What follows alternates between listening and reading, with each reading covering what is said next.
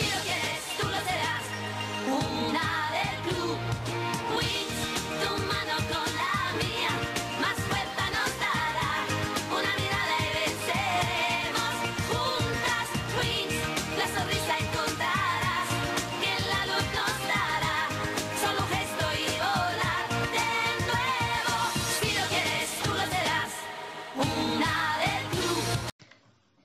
Como la intro ya indica, este es un episodio especial porque vamos a hablar de las Wings Club, una de las mejores series de mi infancia.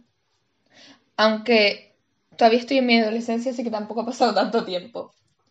Esta idea nos la ha, dado una seguidora del podcast, por no decir mi amiga Valentina que me lo escribió como el 3 de junio y yo como no sabía que la gente me escribía al DM en el Instagram del podcast, arroba déjalo todo vamos a hablar, sigue no, pues yo lo vi el otro día cuando me aburría. Y yo, ay, qué buena idea, así que aquí estamos Valentina, este episodio te lo dedico. Ella me dijo que concretamente hablara de la decadencia que ha tenido esta franquicia porque si no vives debajo de una piedra te habrás dado cuenta de que salió el remake este año, 2021, Wings the F- Fate Saga, se llama, creo. Y hubo mucha controversia, pero primero hablaremos sobre las Wings originales. Wings Club es una serie de dibujos animados italiana creada por Ignatius Traffi, producida en un principio por la compañía Rainbow SRL, aunque más tarde Nickelodeon se convirtió en coproductora. ¡Gran error! Lo de Nickelodeon. El primer episodio se emitió en la cadena italiana Rai 2 en 2004. Mm, Wings Club iba de unas amigas, Bloom, Estela, Flora, Tecna, Leila o Aisha, depende del país, y Musa, aunque Leila se incorporó en la segunda temporada, pero bueno, da igual. Ellas son hadas y viven en Alfea, que es como una escuela de hadas.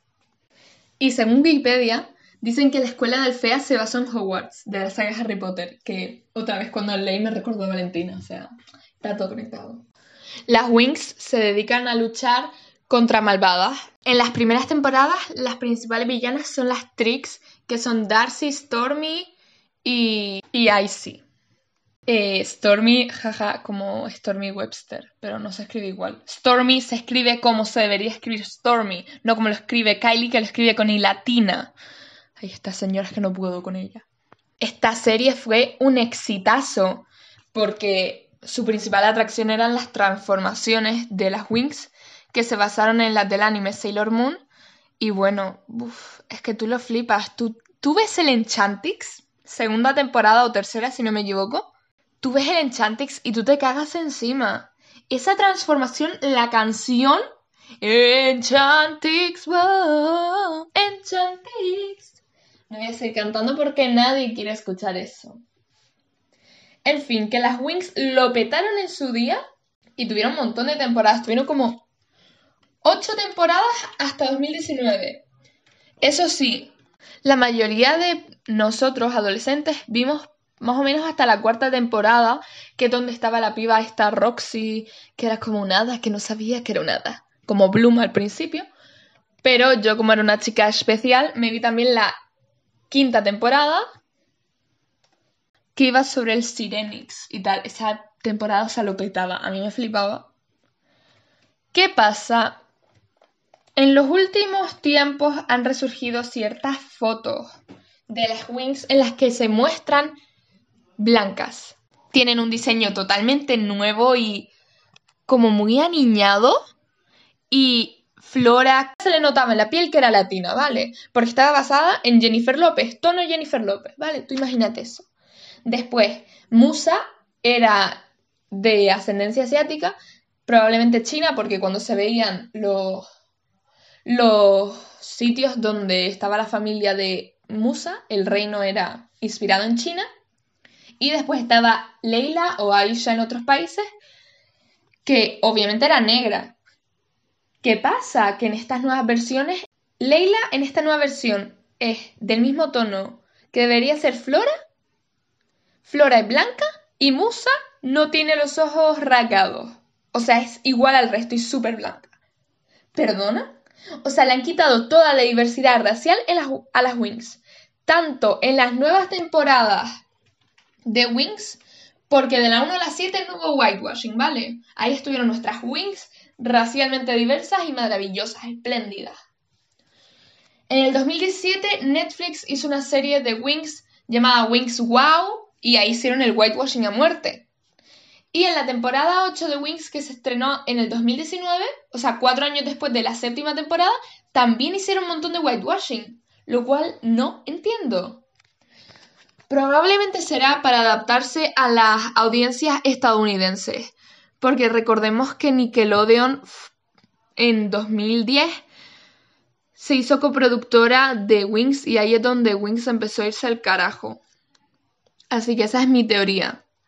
Aunque en 2017 no lo hizo Nickelodeon, sino Netflix con Rainbow Productions, pero Netflix también es estadounidense y como le gusta whitewashear a los personajes.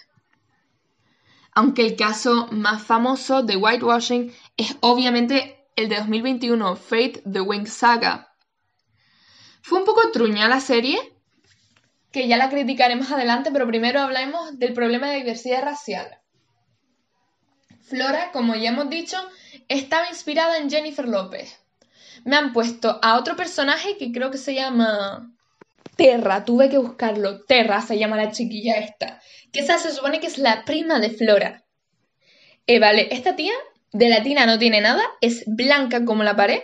Y como es gorda, yo creo que se pensaron que ellos decían, ay, mira, ponemos a alguien eh, gorda y, y ya está. O sea, no tenemos por qué poner diversidad racial. Chicas, si de verdad querías hacer al personaje que sustituye a Flora Gorda, podrías haber cogido una persona gorda y latina. Literal que hay un montón de actrices que existen, actrices buenísimas probablemente que podrían haber hecho eso. No me vengas con la excusa de que queremos distintos cuerpos, porque podrías haber encontrado a alguien con otro, con otro perfil racial que no fuera blanco, blanco pared, que estuviera gorda. Te lo digo así. Después, Musa, que ahí tenemos un problema. Me encantó la actriz que hizo de Musa, ¿vale? Se llama Elisha Applebaum y es blanca como la pared, pero es judía. Aún así, no me parece bien que digan es judía, ya está. Podemos quitar a alguien asiático por ver a una tía que es judía. No. Eso es whitewashing, de todas maneras, chica. Ella es china. Como que me dices que en Estados Unidos no hay gente china. O al menos del sudeste asiático. ¿Qué decidieron ellos? ¿Representación? Eso se come.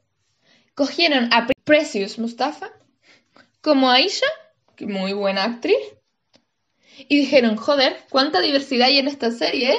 Es que lo flipamos. De verdad. Ya habiendo terminado con esta discusión sobre diversidad racial en Fate the Wings Saga, podemos hablar sobre lo mierda que es la serie. Vale. Estoy diciendo muchas palabrotas así por, por la cara. Vamos a intentar hacerlo un poco más limpio, expresémonos mejor, hable bonito. La historia empieza igual. Bloom no sabe que es un hasta que se encuentra con Estela, pim pam. Y nada, ella se va al fea. Bueno, la verdad es que no me acuerdo cómo llega Bloom al fea, creo que no era por Estela. En fin, están allí, ¿no? Y todo va sobre Bloom. Todo Bloom para arriba, Bloom para abajo. Lo normal en Winx. Pero la cuestión es que hay muchos personajes que ya no tienen personalidad. Aisha, bueno, Leila, Leila, que es como lo llamo yo porque yo la conozco como Leila, no tiene personalidad alguna. Menos ser la madre de Bloom. Todo el día para arriba. Bloom, ¿qué tal estás? Bloom no sé qué. Bloom no sé cuánto. No tiene personalidad. No, tiene personalidad. Y me parece una pena. Porque encima han cogido el único personaje que es racialmente diverso y la han puesto como. como nada. Es que no es nada. No da nada. No aporta nada. Después, Musa. La verdad es que me gusta mucho el romance entre Musa y, y el hermano de Terra. Eso sí me pareció lindísimo. ¿Terra? Terra tampoco hace nada. Terra está ahí por la cara. En plan, nadie sabe por qué está ahí. Eh, soy gorda para arriba, por eso no tengo seguridad en mí misma. Mira, estoy cansada. Estoy cansada de este discurso, de verdad. O sea, si quería dar este discurso lo podrías haber enfocado de otra manera, pero así no. Y que la tienen vestida como una vieja. O sea, el único personaje eh, plus size y la tienen vestida como una vieja. Cabe destacar que el diseño de vestuario de esta serie es horrible. Horrible. De... Es que no lo entiendo. Lo diseñó la misma señora que hizo Mujeres Desesperadas. O sea, ¿dónde está el nivel? Que está vistiendo a tías que supone que tienen 16 años y es una designer, una diseñadora que hace para señoras de 40. O sea, sin más. Sin más comentarios, por favor. Nada, Flor, Terra, un truño. Pasamos a Tecna. De Tecna no se puede decir nada, ¿saben por qué? Porque no está. Porque no está. Eh, ¿Ustedes lo entienden? Vale que yo no era la mayor fan de Tecna en su día. Yo te lo digo así. Yo odiaba a Tecna. Eso sí, me he dado cuenta de que Tecna es muy necesario. O sea, Tecna te decía Girls in STEM, o sea, chicas en ciencia. Sí, o sea, me encanta. Que a lo mejor los poderes de tecnología no hubieran estado muy bien en esta era. Ok. Mi idea para Tecna hubiera sido que Tecna no fuera una Wings, Tecna fuera una especialista. ¿Sabes? Y que fuera una especialista hacker que se ocupara de esas cosas. Porque el poder mágico no se traduce bien a la pantalla y lo entiendo para los públicos de hoy en día. Porque en 2004 la tecnología era mucho más nueva y no tan desarrollada y eso colaba encima en una serie de dibujos. Pero piénsatelo, di, mira, hagamos a Tecno una especialista que trabaja mucho con las wings y que sea una hacker o lo que sea. O que sea un hada que se puede meter en cualquier sistema o que controle la... las cosas tecnológicas. No sé, invéntate algo, pero no lo que me diste, que fue nada. Estela ahora es mala, se supone. No me parece del todo mal el conflicto que le han dado con la madre, pero yo creo que no deberían de haberla hecho mala.